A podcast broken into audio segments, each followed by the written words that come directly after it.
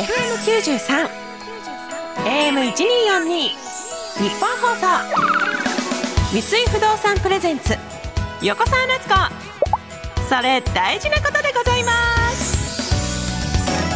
日曜日の夜いかがお過ごしですか？横澤夏子でございます。2回目の放送となりました。日曜日のこの時間19時前ね7時前に私何してるかなって考えているともう一番忙しい時間。ちょうどご飯が食べ終わって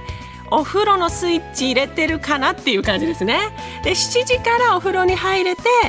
7時半にもう家の電気を消すっていう状態なのでで1時間かけてまあ8時半までに寝てくれたら嬉しいなっていう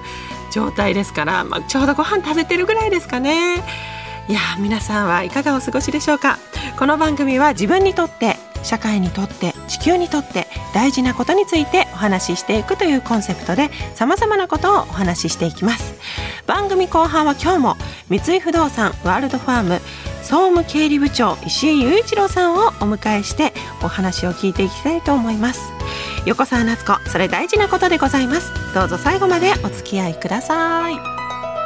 三井不動産プレゼンツ横澤夏子それ大事なことでございます。この時間は三井不動産がお送りします。三井不動産プレゼンツ横澤夏子それ大事なことでございます。FM93 AM1242 日本放送からお送りしている横澤夏子それ大事なことでございます。オープニングでね夕飯のお話をしましたけれどもやっぱり料理結婚するまではもう本当に料理は一切やっていなくて、まあ、吉本なので先輩が絶対におごってくださるんですよ。もうそれを楽しみに毎日生きていたみたいな。なので料理は一切せずに。ただ婚活パーティーでは嘘とかじゃなくてピーマンの肉詰めが得意ですとは言ってたんですよ。いやピーマンの肉詰めがね一番家庭感があるお料理で。その騙しとか詐欺とかではもう全くないんですけれどもピーマンの肉詰め私作れるよっていうことで ずっとピーマンの肉詰め言ってたけど、まあ、結局夫はピーマンが大嫌いで全然 食べれなくて。でもやっぱり子供が生まれてからやっぱ料理はねお惣菜とかね買ったりしますけどでも毎日のことなので本当に私料理が多分一番苦手なんですよね。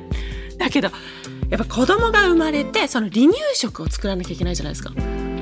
そのやっぱり離乳食って作った時にえこれ私の親もやっててくれたんだっていうことに初めて気づくというかえ自分が離乳食食べてた時代って知らないじゃないですか 覚えてないからうわこんなドロドロにしてぐちゃぐちゃにしてわざわざ私にご飯をあげててくれたんだ。もう親ありがとうって本当に。親に感謝するこの料理になってきたなっていう感じですかね。最近は上の子がまあ2歳半になったので結構大人と同じものを食べれるようになってでもやっぱり食べないんですよね。いややっぱり好き嫌いが激しいっていうよりかはブームがある。だから前までは白米をいっぱい食べてたのに今朝とかはもう全然食べないみたいな。いやどうしたのよみたいな。もうその連続なんですよ。お味噌汁大好きだったのに豆腐の味噌汁だと飲まないとか。え何が気に食わないのみたいな。そのバロメーターが全くわからない状態で。でもまあ私も子供に対してしっかりね誠心誠意ちゃんと向き合わなきゃって思ってるこの子育ての中、まあ、子供からの要望をまず聞こうと思ってやっぱり公園に行きたいって言われた時に「いや行かないよ」ってすぐ言っちゃうと頭ごなしに「なんで行かないの?」みたいなそういうのがなかなかその意思疎通取れないというかまずは受け入れなきゃっていう作業から始めようと思ったんで公園行きたいって言われた時に「うーん行かない?」って言って一回悩むっていう「うーん」って考えることをし始めたんですよ。でだから公園行きたいって言われても行かないジュース飲みたいって「うん飲まない」とかってずっと言ってたら私が「じゃあこれ食べなさい」って言った時に子供が「うーん食べない」って言ってふざけるなって思って「なんでだよ!」って言ってやっぱ私の口癖を真似するようになっちゃって結局食べないんですけどただこの間ねその子が初めて保育園に今2人とも行ってるんですけど下の子もで上の子が1年通って初めてご飯終わった時に「ごちそうさまでした美味しかったです」って言ったんですよ。で「え美味しかったの?」って嬉しいって思ってご飯じゃあ見たらめちゃくちゃ残ってるんですよ。でも保育園で習った「ごちそうさまでした美味しかったです」っていう決め台詞があってそれをスラスラ多分自分で決まり文句として言ったんですよねごちそうさまでした美味しかったですってでも初めて言われてごちそうさまでした美味しかったですって魔法の言葉だなと思ってこんなに嫌な料理とかも気持ちが軽くなるあ作ってよかったって、まあ、残してるんですけど作ってよかったって思える嬉しいなって思ってでもねそれを私に残してるものとかもったいないから結局食べちゃうんですよ。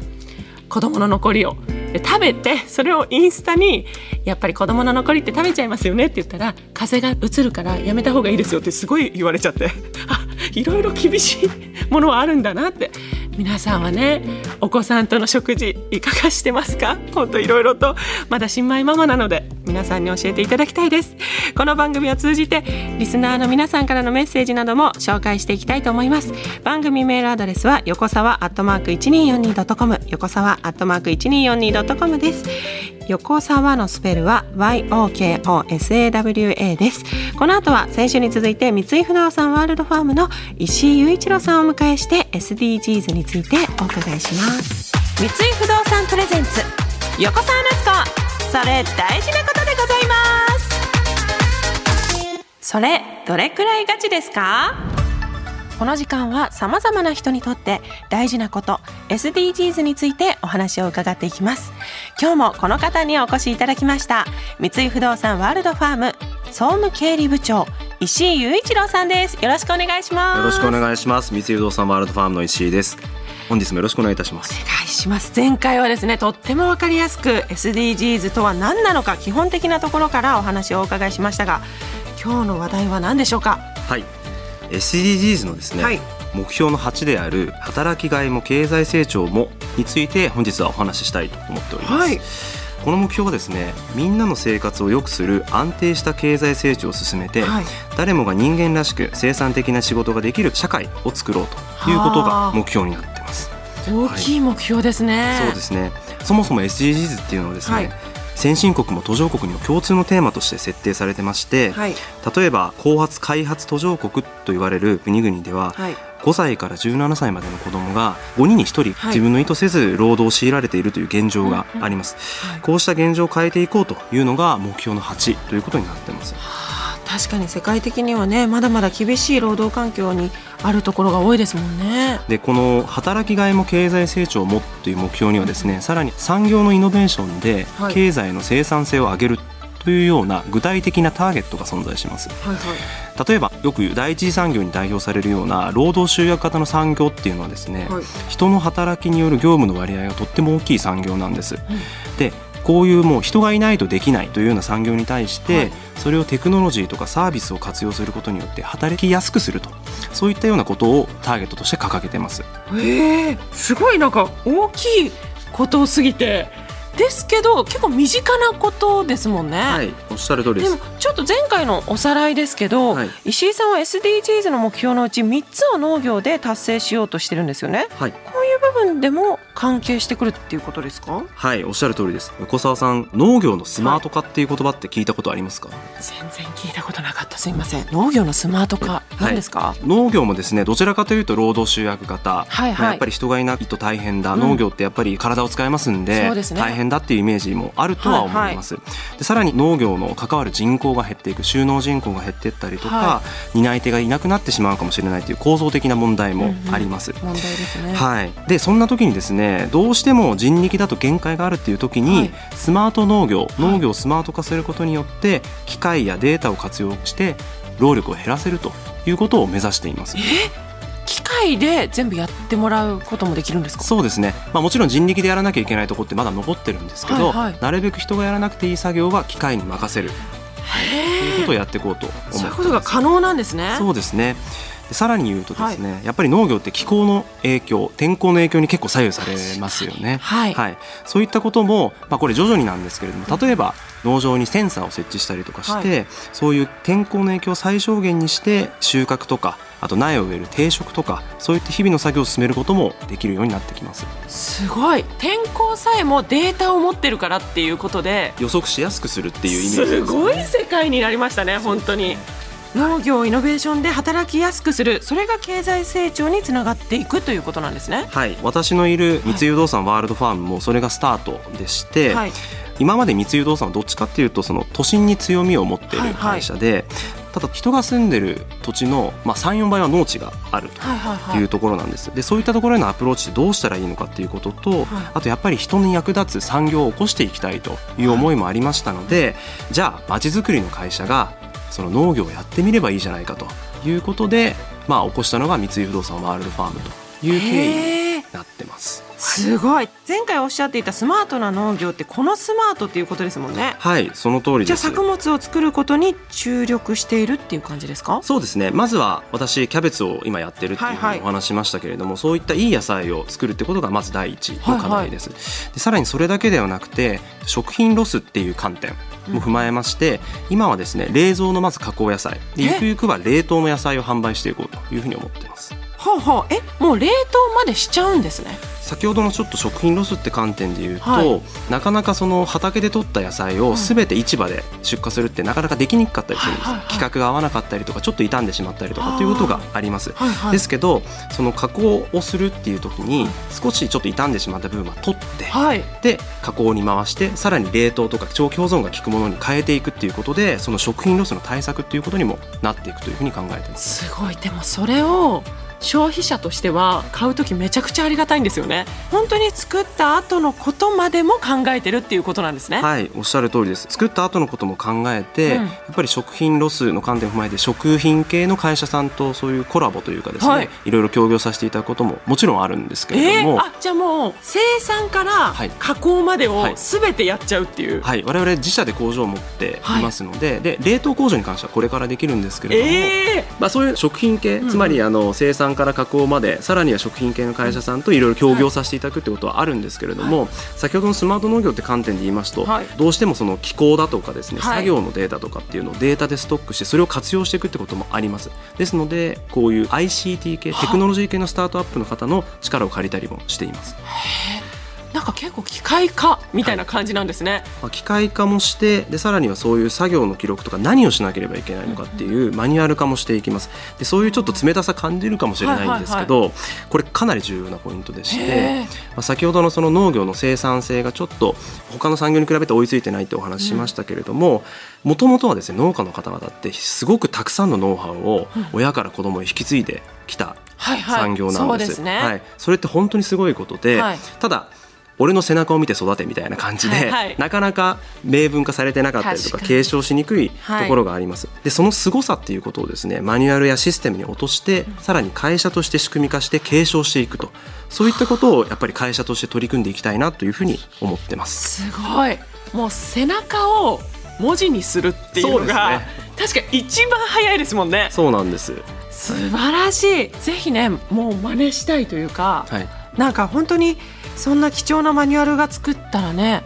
なんか誰かに真似されちゃったりするんじゃないですか？もちろんそうですね、まあ、もしかしたらそうなってしまうかもしれないんですけれども、うん、まあ、我々がやろうとしているマニュアル化ってまだもう第一歩の一歩でして、はい、そのマニュアル化しただけでは測れない奥の深さっていうのは農業にはあるんです。うん、で例えば一つの野菜先ほどキャベツって申し上げましたけど、はい、これを一人前に作るまでに少なくとも5年はかかるというふうに言われてます。えー、はい。その5年をなるべくマニュアル化でもうちょっと少なくしていくだとか、はい、さらにはですね今私たちあの国内で売ることを目標にやってますけれども、はいはい、それを海外に展開していくとかやりたいこと工夫したいことはたくさんありますんで、うん、そういったノウハウ仕組み化を継承していく人材を育てることも我々のミッションだと思っておりますんで、ははい、ぜひ取り組んでいきたいなというふうに思ってます。いや本当石井さんって本当切り開いていくもう先駆者っていう感じですね。とんでもないです。石井さんの背中見てみたいです私本当に、はい、それを文字にします。いやかっこいい。さすがでございます。本当にじゃあそれぐらいガチってっていうことですか？はい。全力でガチで取り組んでおります。素晴らしい。ありがとうございます。石井さんにはまた次回もお話をお伺いしていきます。お楽しみに。三井不動産プレゼンツ横澤夏子。それ大事なことでございます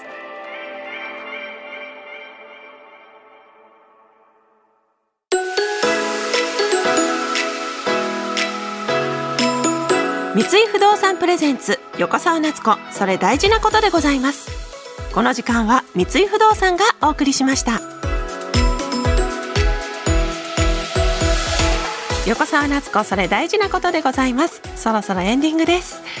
今日も勉強になりましたね。やっぱり先人の知恵をしっかり文字に起こしていく。それをマニュアル化していくって一番大事なこと。うちのね祖父も農家やってましたけどうちの父親が背中を見て育ってきた世代なのでもっとおじいちゃんの話聞きたかったなって今だったらねインタビューできるけど難しいですよね。いやぜひ石井さんに頑張っていただきたいです。この番組では皆さんからのメッセージを募集しております。あなたが大事にしていることちょっとしたこだわりなどどんなことでも構いません。また番組の感想もお寄せください。番組メールアドレスは横沢アットマーク 1242.com 横沢アットマーク 1242.com 横沢のスペルは YOKOSAWA です。またこの番組はラジオだけではなくラジコでも聞くことができます。タイムフリー機能を使えば1週間遡って聞くことができますので今夜のトークが気になった方はぜひそちらもご活用ください。それでは今夜はこの辺でまた次回お会いしましょう。お相手は横澤夏子でした。